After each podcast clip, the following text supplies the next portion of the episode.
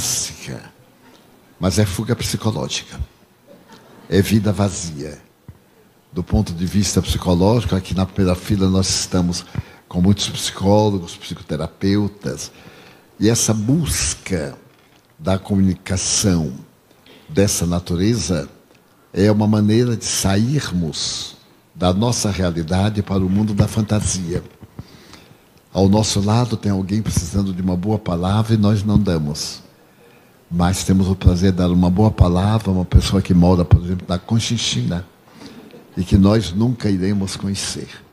É um dos grandes conflitos que se deriva da comunicação virtual. Somos excelentes comunicadores imediatos, mas não nos comunicamos bem pessoa a pessoa, olho no olho, que é o que está faltando. E isso contribui muito para o nosso vazio existencial. Essa vida fantástica, transcendente, imaginável, que nunca é real. Aqui na Terra é diferente. Eu vejo, por exemplo, pessoas amigas que me escrevem. A minha vida é muito difícil, como a de qualquer pessoa. Às vezes eu não disponho nem hora para rezar. Viajando muito, chegando quase em cima da palestra, com os voos cancelados o nosso país agora está típico de voos cancelados, tendo de viajar 400, 500 quilômetros de carro, com hérnias de disco, com dores. E aí os amigos falaram, você ainda não me respondeu o que eu lhe escrevi. Eu ainda nem abri. Eu ainda nem abri o envelope para dizer adeus às necessidades. E então, eu quero, aliás, utilizar o momento para pedir que só me escrevam, por favor, coisas realmente sérias futilidades, as coisas. Não tenho tempo, infelizmente. Não é porque eu seja ocupado, é porque eu sou desorganizado. Aí o tempo não alcança. E como meu relógio é de 24 horas, às vezes eu precisaria de 30, 32, 40 horas. Porque tem o WhatsApp, tem o Face, tem a correspondência convencional. Ainda sou do tempo que escrevo cartas convencionais, as mensagens dos benfeitores. Às vezes eu vou atender o WhatsApp, Joana me aparece e me diz, o senhor vai responder a uma pessoa. Eu quero escrever uma mensagem para o senhor atender a 10 mil pessoas. E aí fica o problema, mas mesmo eu tenho que responder. A pessoa que leia um dos nossos livros, que são cartas, e depois a bondade das pessoas me manda, digamos assim, seis, oito vídeos. Eu não abro nunca. Porque não dá tempo. Mesmo que seja um minuto. Eu não quero entrar nessa loucura de estar aqui disfarçado abrindo vídeos. Porque é um transtorno emocional, é uma fuga. Todos deveremos colocar os pés no chão e usar a tecnologia como um fenômeno normal e não fenômeno da moda. Há poucos dias o Papa, esse Papa notável, Papa Francisco, voltou-se para os fiéis e disse: Isso aqui não é um espetáculo cinematográfico, é um ato religioso, é a missa. E tirava foto daqui, tirava foto de a missa mesmo, quase ninguém estava participando. E depois uma foto que a pessoa não vai olhar nem na outra encarnação. Tira, porque todo está tirando, aí tem que tirar também. E entra nessa ansiedade. Noto pessoas que vão passando, mas nem leio o texto que, pela técnica moderna, se qualquer mensagem for superior a 40 segundos, a pessoa não lê. Veja que ponto nós estamos. Então gente está lendo uma e louco para saber o que, é que a outra está dizendo. Vamos voltar um pouquinho ao normal. Vamos desrob... É, deixar de sermos robôs. E voltar a uma vida tranquila. Nunca nos fez falta. Às vezes eu também me pergunto assim, meu Deus, como é que eu vivia antes? Quando não tinha essas coisas. E vivia muito bem. Então vamos aproveitar dentro do campo dos nossos transtornos emocionais, não fazer que a internet nos escravize. Eu noto, porque eu sou sempre de frente. Eu digo, digamos, Horney, que é uma grande psiquiatra. E a pessoa chega, põe o telefone no colo. Uau! Ainda não vendeu?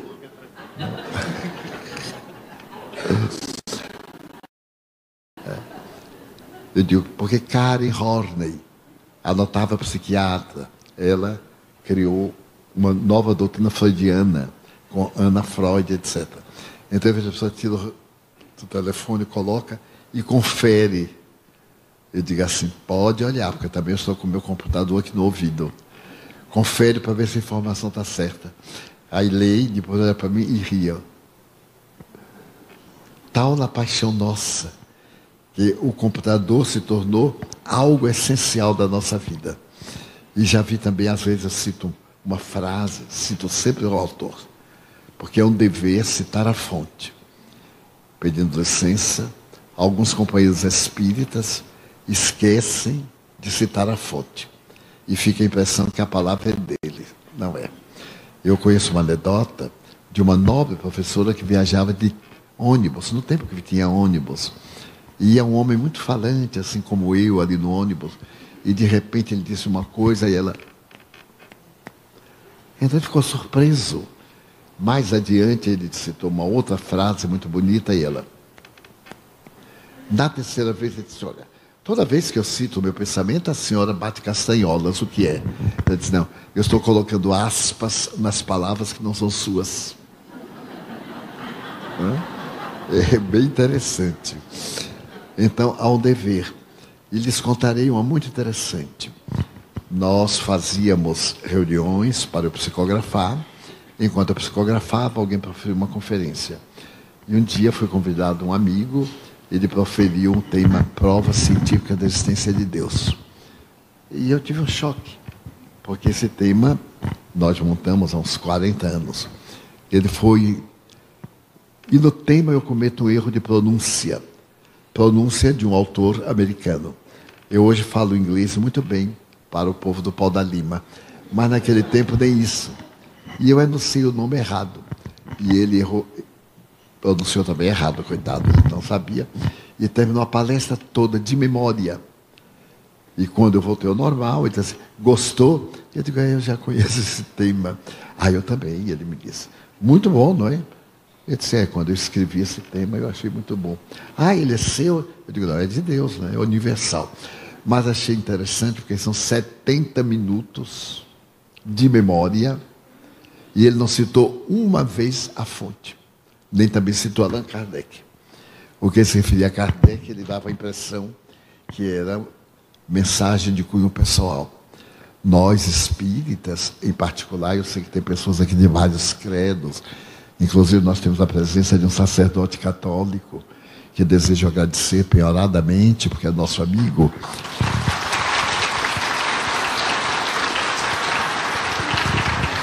é uma questão ética.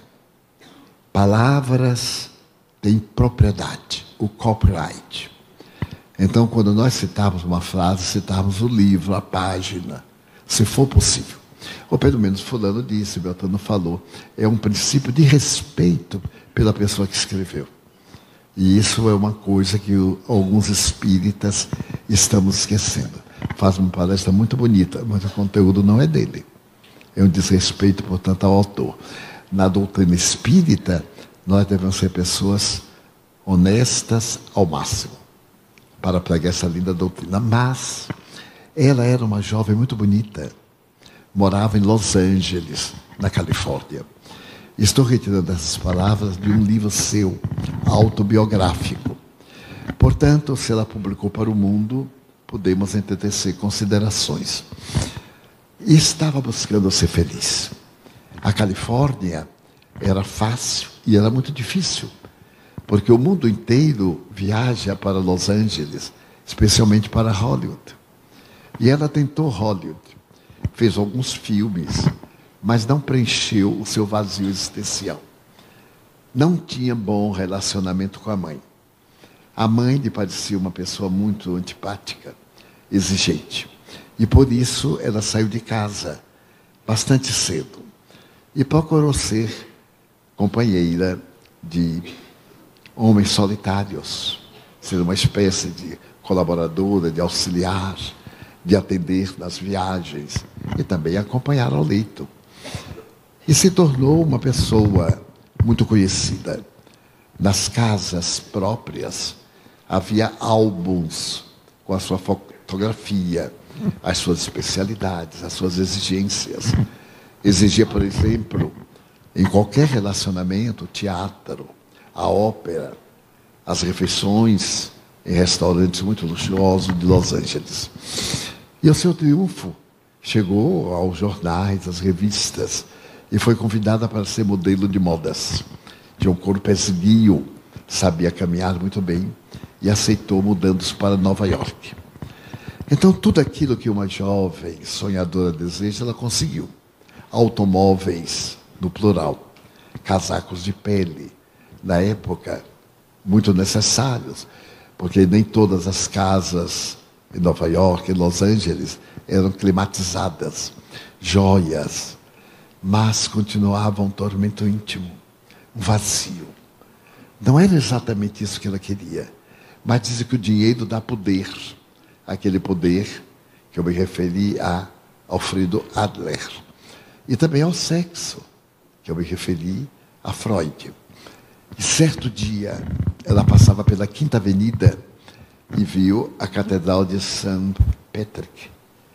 Ela viu aquela catedral de pedras, a catedral gótica, na Grande Maçã, praticamente a capital do mundo, em beleza, em oportunidade, em prazer.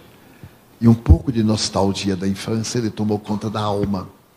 Ela que fez, adentrou-se na catedral. Era uma hora de silêncio.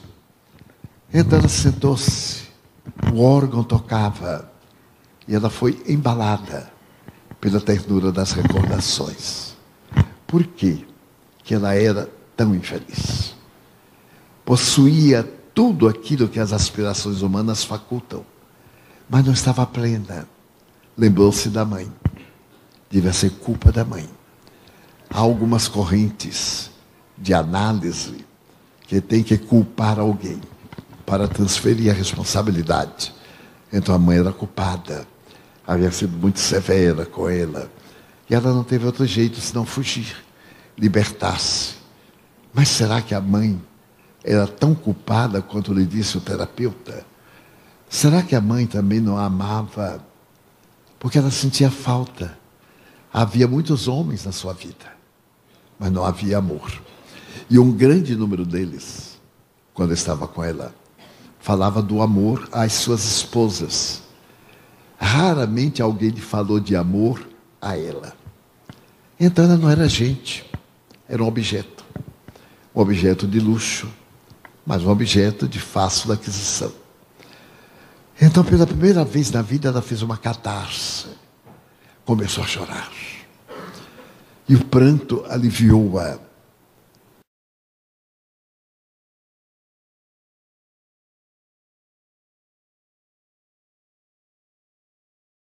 E ela resolveu mudar de vida. Tinha que mudar de vida. O caminho não era aquele.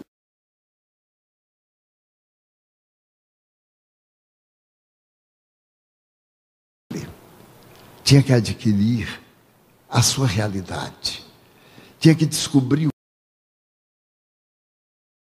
o que, que poderia fazer. Ela leu que a Universidade de Nova York havia aberto um ligeiro curso de psicologia.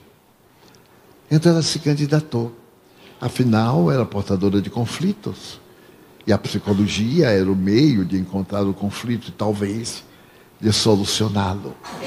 Porque o conflito, para ser solucionado, necessita muito do querer, como nos disseram ontem, tanto Iris como Cristiane. Nós temos que querer. Não se pode violentar ninguém. E ela gostou da psicologia. Abandonou determinados luxos, vendeu alguns dos automóveis, se libertou de alguns casacos de peles, deixou de frequentar o Lincoln Center passou a frequentar mais mesas de discussões de problemas humanos. E por fim, ela recebeu o diploma. Começou a fazer experiências de atendimento e descobriu que a vida tem uma finalidade: viver. Viver. Nós deixamos que o nosso sistema nervoso nos apresente os fenômenos repetitivos e vamos arrastando-nos lentamente pelos hábitos. Ela era portadora de muita beleza íntima, mas nem tinha a quem contar. É curioso como nós precisamos de ouvidos. Podem observar que quando nós vamos começando uma conversa séria com alguém, a pessoa conta uma piada e interrompe. Porque no íntimo é a sua alma e não quer. Eu noto às vezes na mansão do caminho. Muitas vezes eu tenho tentado algumas abordagens. Aprofundar um pouco, são todos excelentes. Mas as circunstâncias um tem que correr para aqui e outro para colar. Marta, Marta e Maria. E então eu digo comigo, aí eu conto uma anedota, todo mundo ri e acabou-se. É muito melhor, é muito mais fácil. Porque no íntimo nós não queremos defrontar-nos. Temos que nos auto-encontrar. Somente nós poderemos resolver o problema que é nosso. Alguém mostra o mapa do tesouro, mas nós temos que buscar o tesouro.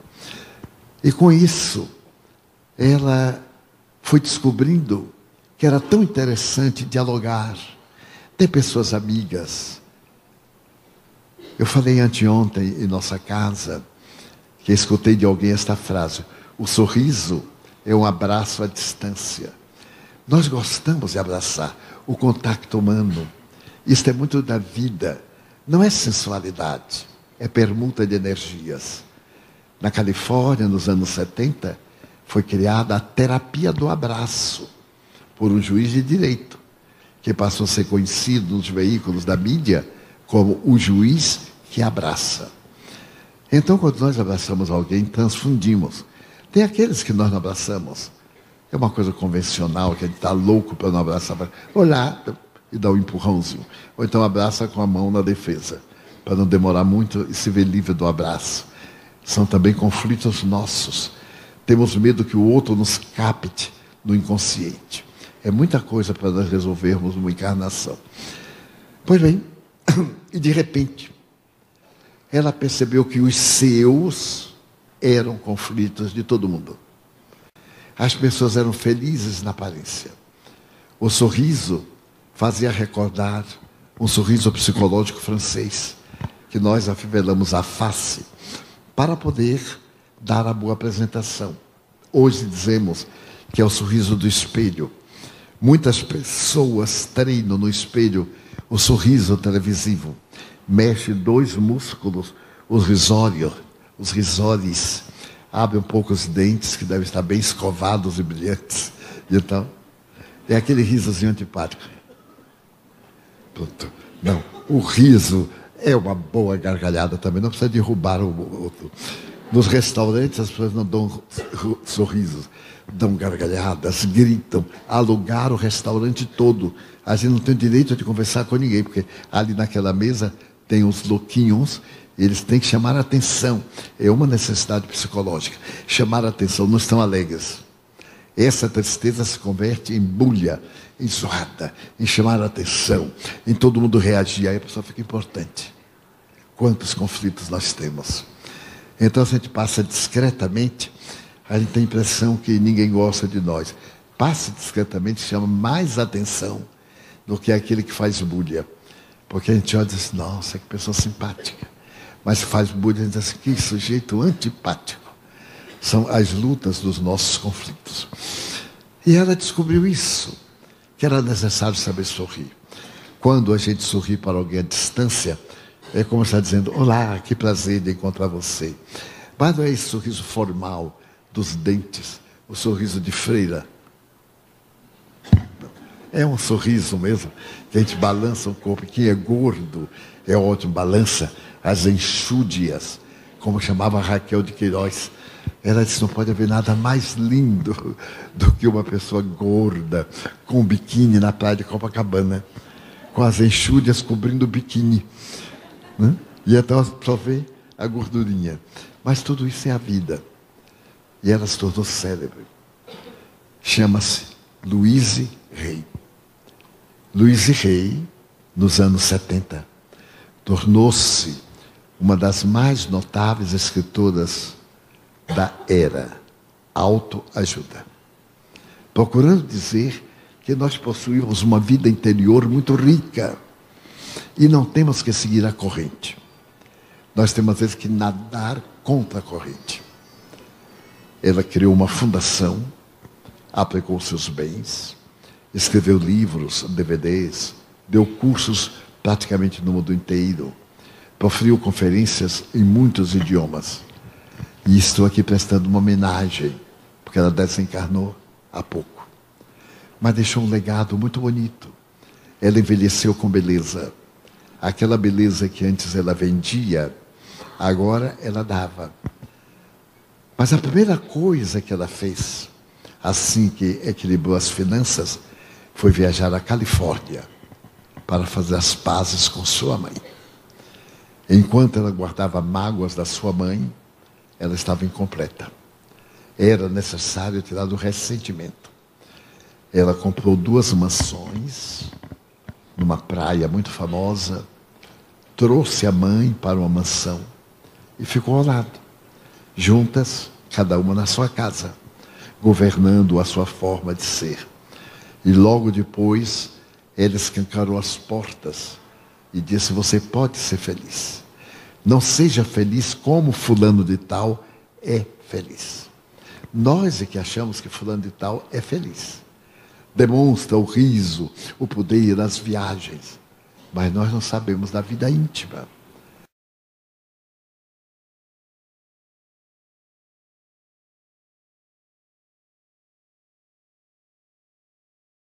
Daquela pessoa que aparentemente é tão feliz. Eu gostaria de informar eu já visitei alguns lugares mais famosos do mundo. Praias, ilhas, algumas ilhas gregas, com alguns amigos que me levaram. As cidades mais famosas, alguns hotéis dos mais belos. E pude observar muito, porque tenho o mau hábito de fazer psicologia de massa.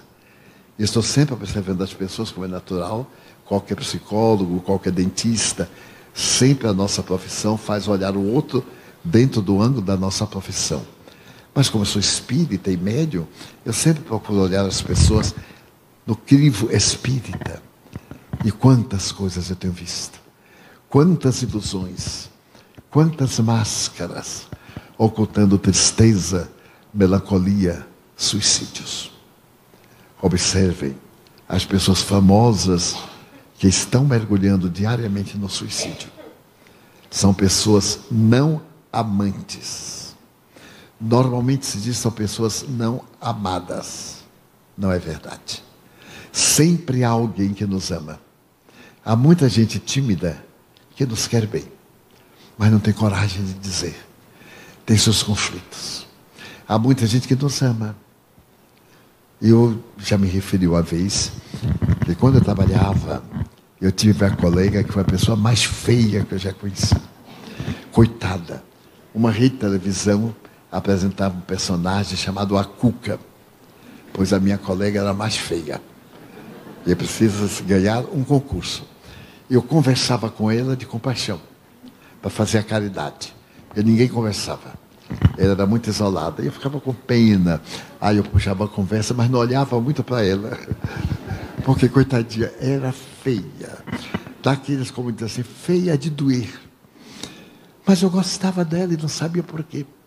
Certo dia, eu estava atendendo o balcão, o meu serviço era atender o público, quando chegou um rapaz do estilo da época, aquele padrão né, de bigode, Ave Maria, estilo mexicano, aquela coisa horrível, o cabelo com laque, mas naquele tempo não era laque. Era um pó que botava assim, batia com água, e quando colocava, tirava pedra e resistia. Era uma maravilha. Pois bem, e chegou aquele cavalheiro e disse assim, eu queria falar com Beltrana. Era com minha colega. Eu olhei e disse assim, nossa, Tyrone Power, que era o grande artista da época. Aí chamei. E quando ela chegou ao balcão, ele beijou-a. Eu fiquei escandalizado. Eu digo, deve ser, deve ser o quê? Ah, deve ser um cara pensando que ela tem um baú, né?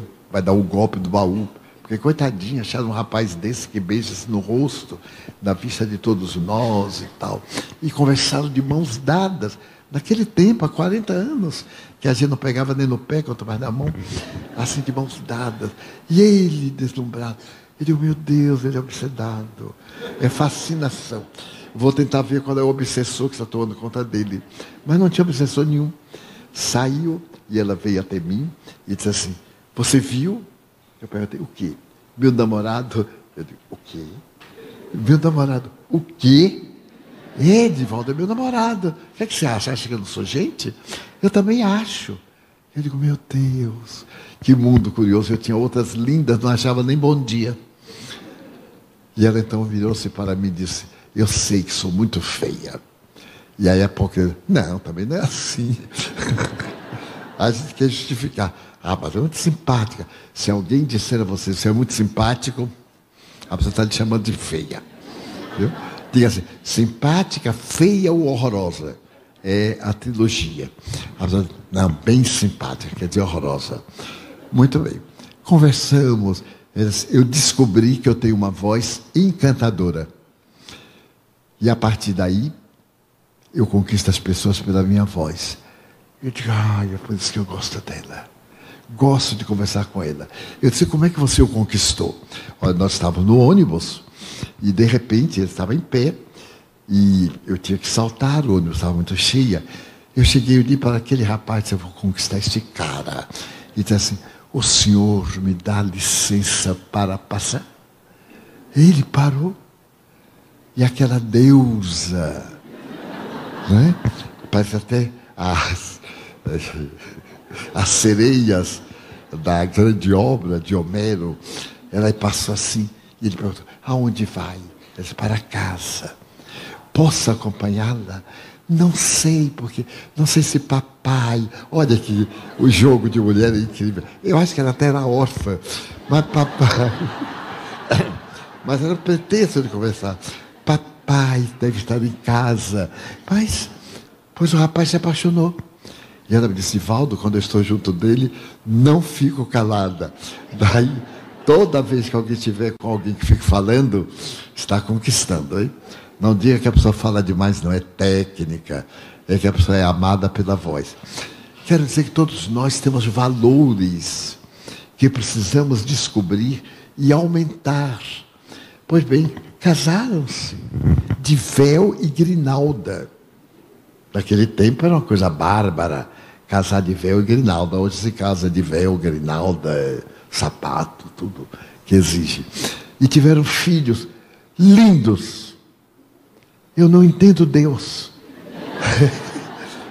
Pessoas assim um tanto, coitadinhas, têm filhos lindos.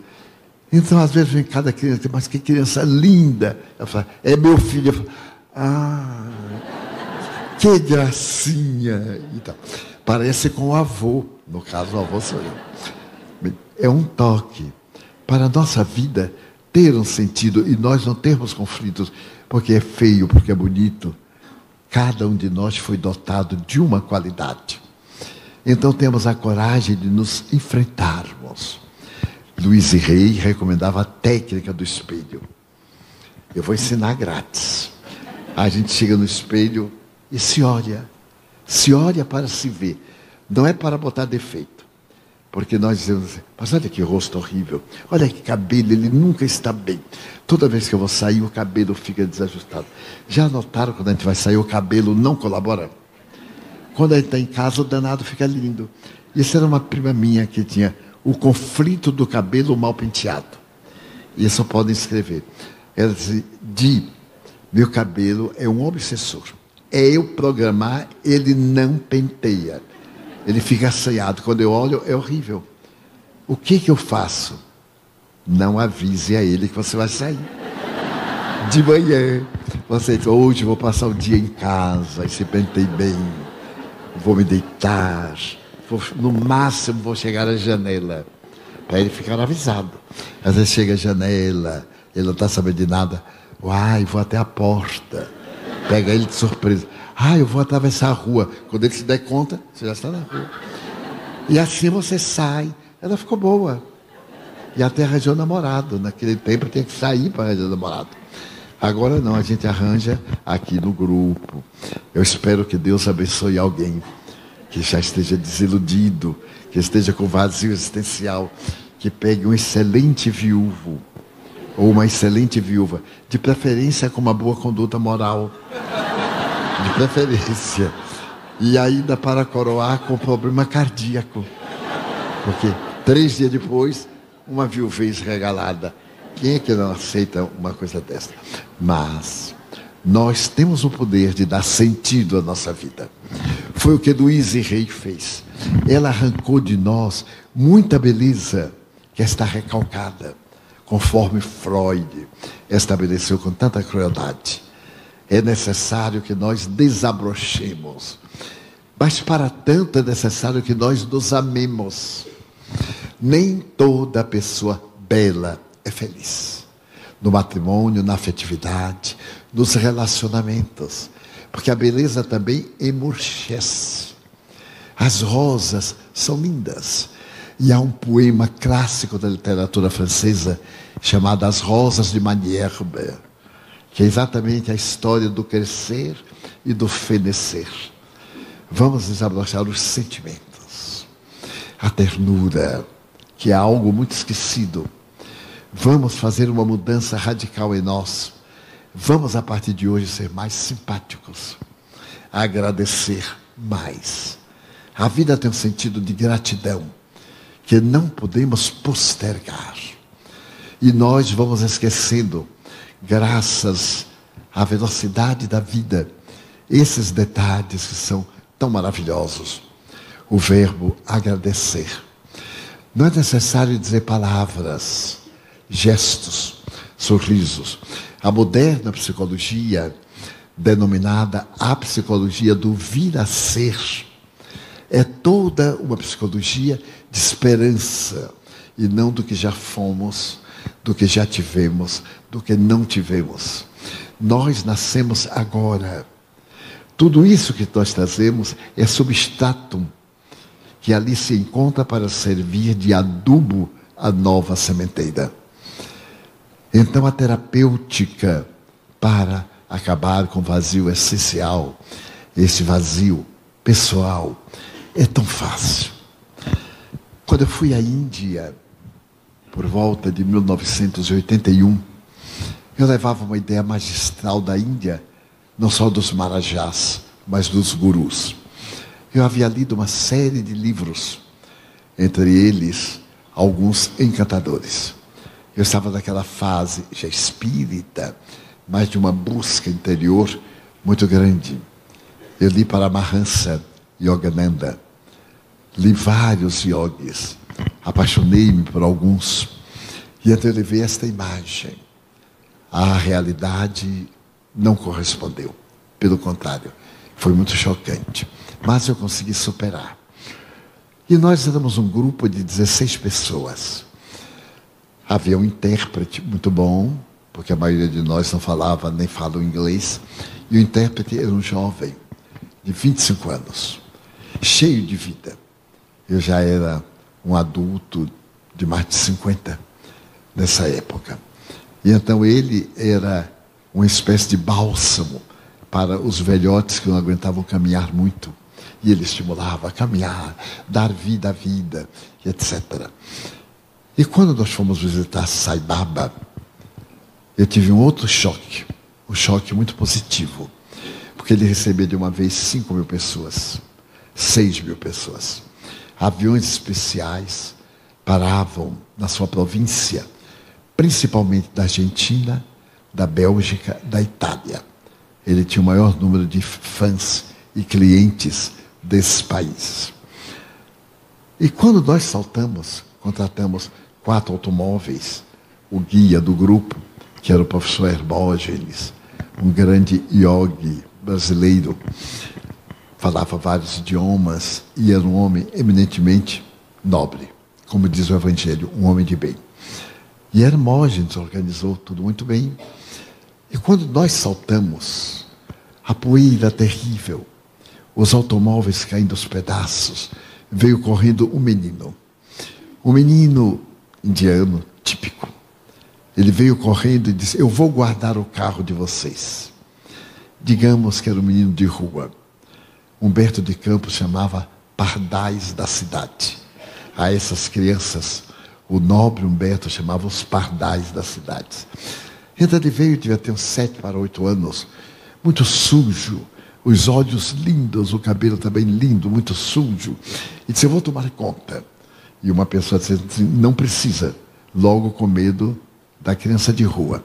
Ele disse: Se vocês não me contratarem, vão ter dificuldade de achar o carro na saída. Porque eram milhares de carros, todos de cor negra. Era uma confusão, milhares de pessoas. Eu então sugeri assim: ah, não custa nada. É, vamos dar. Venha cá. Como é seu nome? Ele disse: Tamil. Eu disse: então, Tamil, eu convido você para guardar o carro. E eu gostaria de saber se você cobra muito ou pouco. Ele sorriu e disse assim: De você, eu não quero nada. Eu digo: danadinho, né? Porque nós éramos quatro. Era muito melhor receber um pouco de cada do que de um só. Fiz logo o juízo racional equivocado. Ele disse: Não, eu prefiro que os outros paguem. Deus estava comigo e me deu um sinal. Muito bem, nós entramos, conhecemos a Saibaba e quero relatar uma coisa. Eu vi uma senhora de uma beleza que eu nunca tinha visto, só do cinema. Todos estavam sentados em postura de lótus. Ela estava numa cadeira. Era uma senhora com um sari rebordado em pérolas em pedras preciosas, com um diadema de brilhantes. O cabelo mais ou menos alvo, mas linda. Eu olhei e pedi ao guia. Eu digo, ah, Fernando, quando terminar, eu vou entrevistar aquela senhora. Porque além da beleza física, ela está tão bem iluminada espiritualmente. E deve ser uma dama especial. Ele disse, olha, Divaldo, eu sei quem é, porque eu já vim aqui várias vezes. Vamos entrevistar. E quando terminamos, eu fui entrevistar. E perguntamos a razão pela qual ela estava ali, porque Saibaba era para a multidão, para os sofredores. E ela me disse porque eu já fui a mulher mais infeliz do planeta. Declinou o nome da família, uma família riquíssima de Nova York, e era herdeira na época de 100 milhões de dólares. Mas quando ela completou 18 anos, ela se casou se casou e um mês depois o namorado pediu divórcio. E levou 10 milhões de dólares. Não se casou com ela, se casou com a fortuna. Mais tarde, aos 20 e poucos anos, ela se casou pela segunda vez. Foi feito um contrato comercial a respeito da fortuna. E logo depois, o indivíduo pediu divórcio e levou os bens. Foi um matrimônio. Cada ano de casamento, ele tinha direito a tantos, a um milhão ou dois milhões de dólares. Ele esperou uns cinco anos e saiu rico. No terceiro casamento, ela resolveu não legalizar a situação. E agora, amargurada, começou a beber e a jogar. E foi para a Côte d'Azur, para Monte Carlo. Praticamente vivia no grande cassino, cassino central. Certo dia ela estava jogando, semi-embriagada, quando alguém disse: Saibaba está chamando a senhora. Ela perguntou: e quem é Saibaba? Ele disse: é um homem que penetra no pensamento dos infelizes. Ela disse: mas o que tem a ver comigo? Tem a ver que a senhora é muito infeliz. E se falar com Saibaba, a senhora vai encontrar a felicidade. Mas eu não quero saber desse cara, Tito. E por fim, o homem, durante três ou quatro dias, esteve ao lado, doutrinando-a. E ela resolveu visitar Saibaba. No seu próprio avião, acompanhada do cavalheiro, ela viajou ao sul da Índia, onde ele tem o Ashram, e foi estar com ele.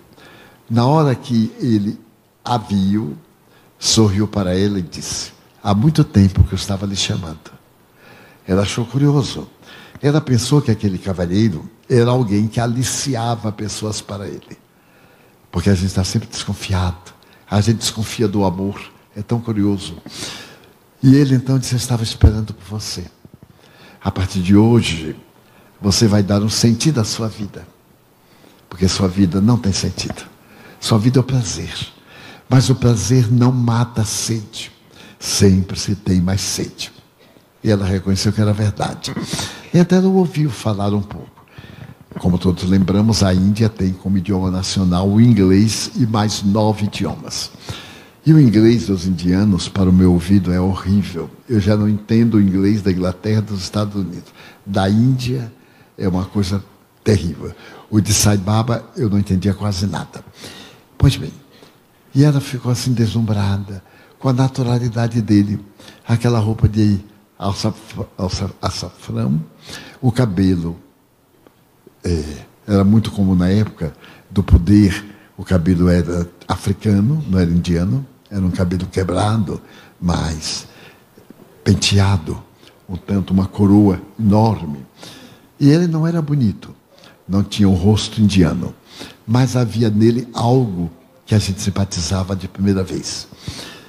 E então ela disse que ele lhe falou exatamente isso. Não viaje amanhã. Eu quero ter uma entrevista com você.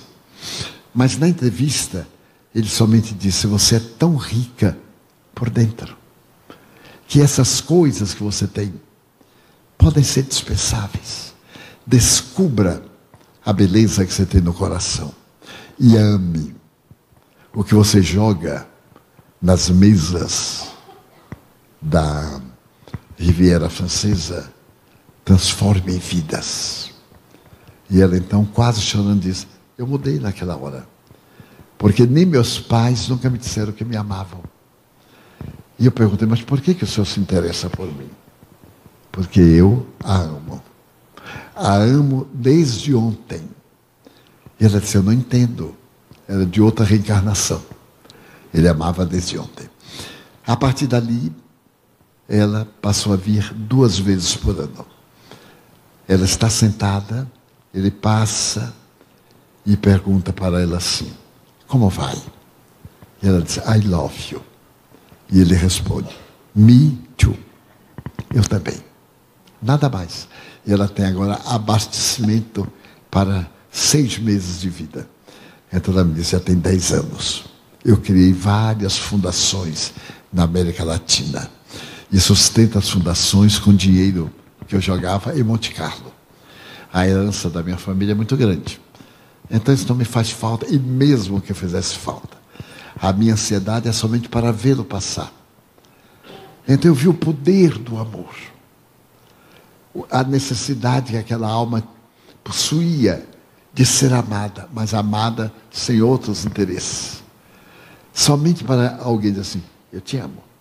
Não esqueça, eu te amo. E não pedia mais nada nem era necessário. Então eu fiquei entusiasmado. Eu perguntei se poderíamos manter uma correspondência. Ela me disse que sim, porque nessa oportunidade estava presente também a rainha da Bélgica, sentada no chão, no meio daquela multidão, buscando a paz. E eu comecei a pensar profundamente no sentido da vida já pensava. Quando saímos, o meninozinho veio correndo e gritou: Olha eu! E aí nos levou ao carro.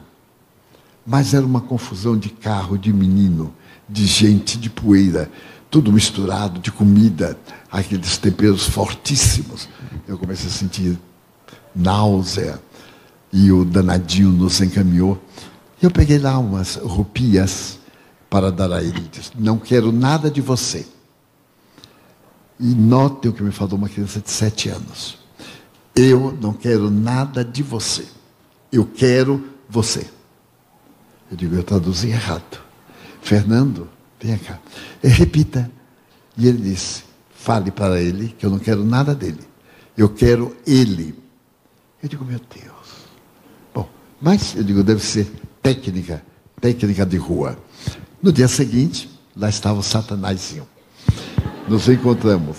Aí eu achei ele lindo, sujo, mas um sujo tão bonito. Né? Aquelas marcas. Eu perguntei, Tamil, você tem alguém? Não.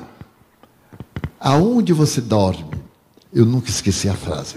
Eu durmo em qualquer lugar, coberto pelo céu de estrelas e banhado de luar. Eu digo, meu Deus, o senhor quer me matar. Eu que adoro poesia, adoro essas coisas.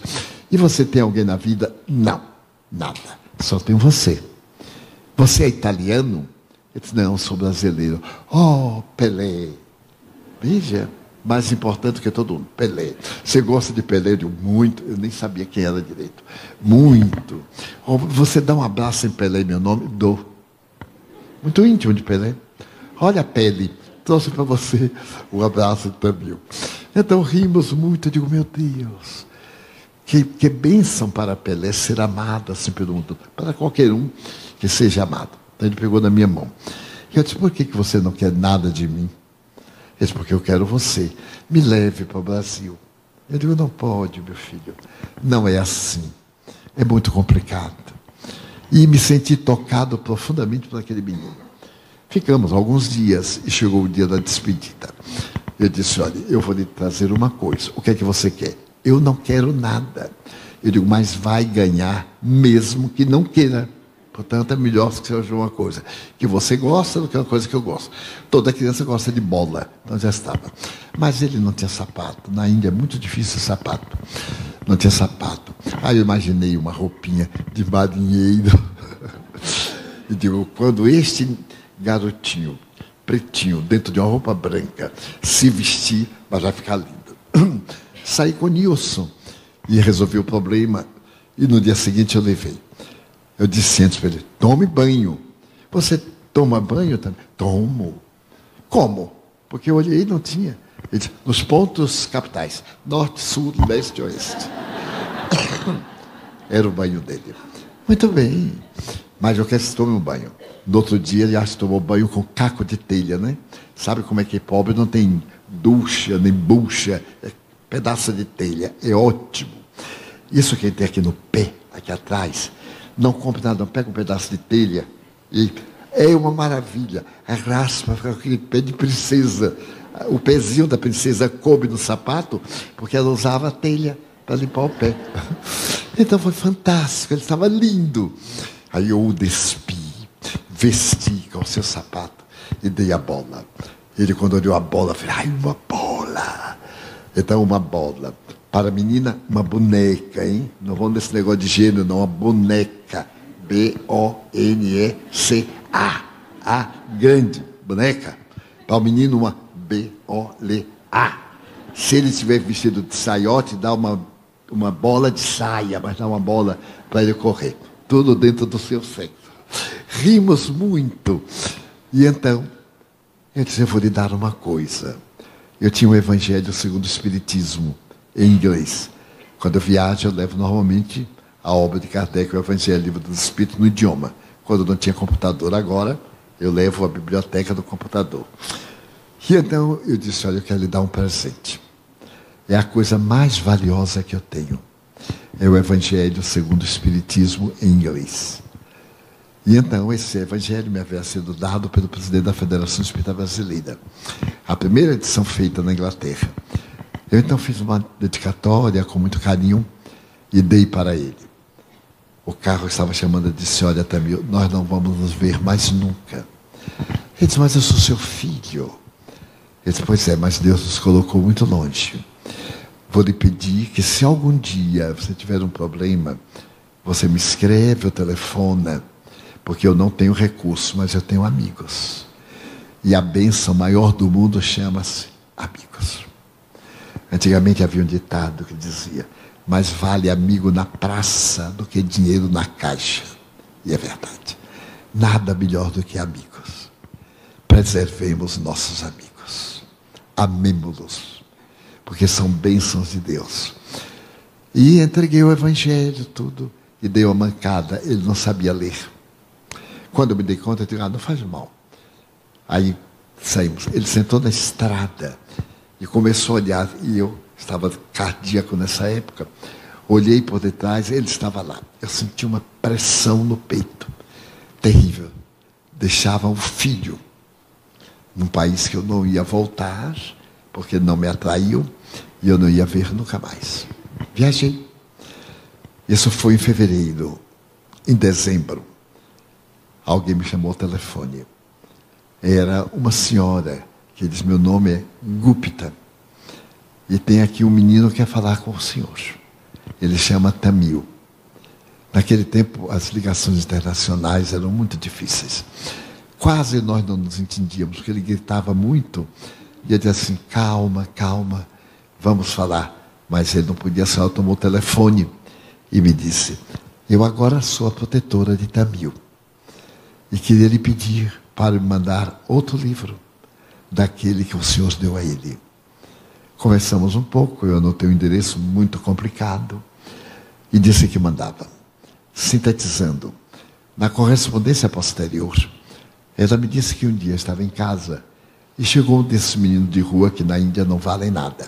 Criança, ranceniano, pertence a uma casta baixa. Até a sombra é evitada. A sombra de um ranceniano caindo sobre a gente produz o contágio. É um país de muitas lendas e muitos absurdos. E como ele era pária, muito pior. E então entrou aqui à minha casa um menino e pegou um livro e me pediu para ler. Ela era professora aposentada. Eu comecei a ler e fiquei apaixonada pelo livro. Ele pediu para ler alto, que todo domingo ele viria pela manhã para eu ler. Então, todo domingo ele toma banho, vem, eu leio. Então, eu dou um lanche. Outro domingo ele trouxe uma menina, dizendo que era sua irmã. E agora eu tenho 40 meninos que se reúnem aqui em casa. E como são todos analfabetos, eu estou dando aulas aos domingos, graças a esse livro, que é Dos Caminhos de Deus, o desenrolar. Eu fiquei muito grato.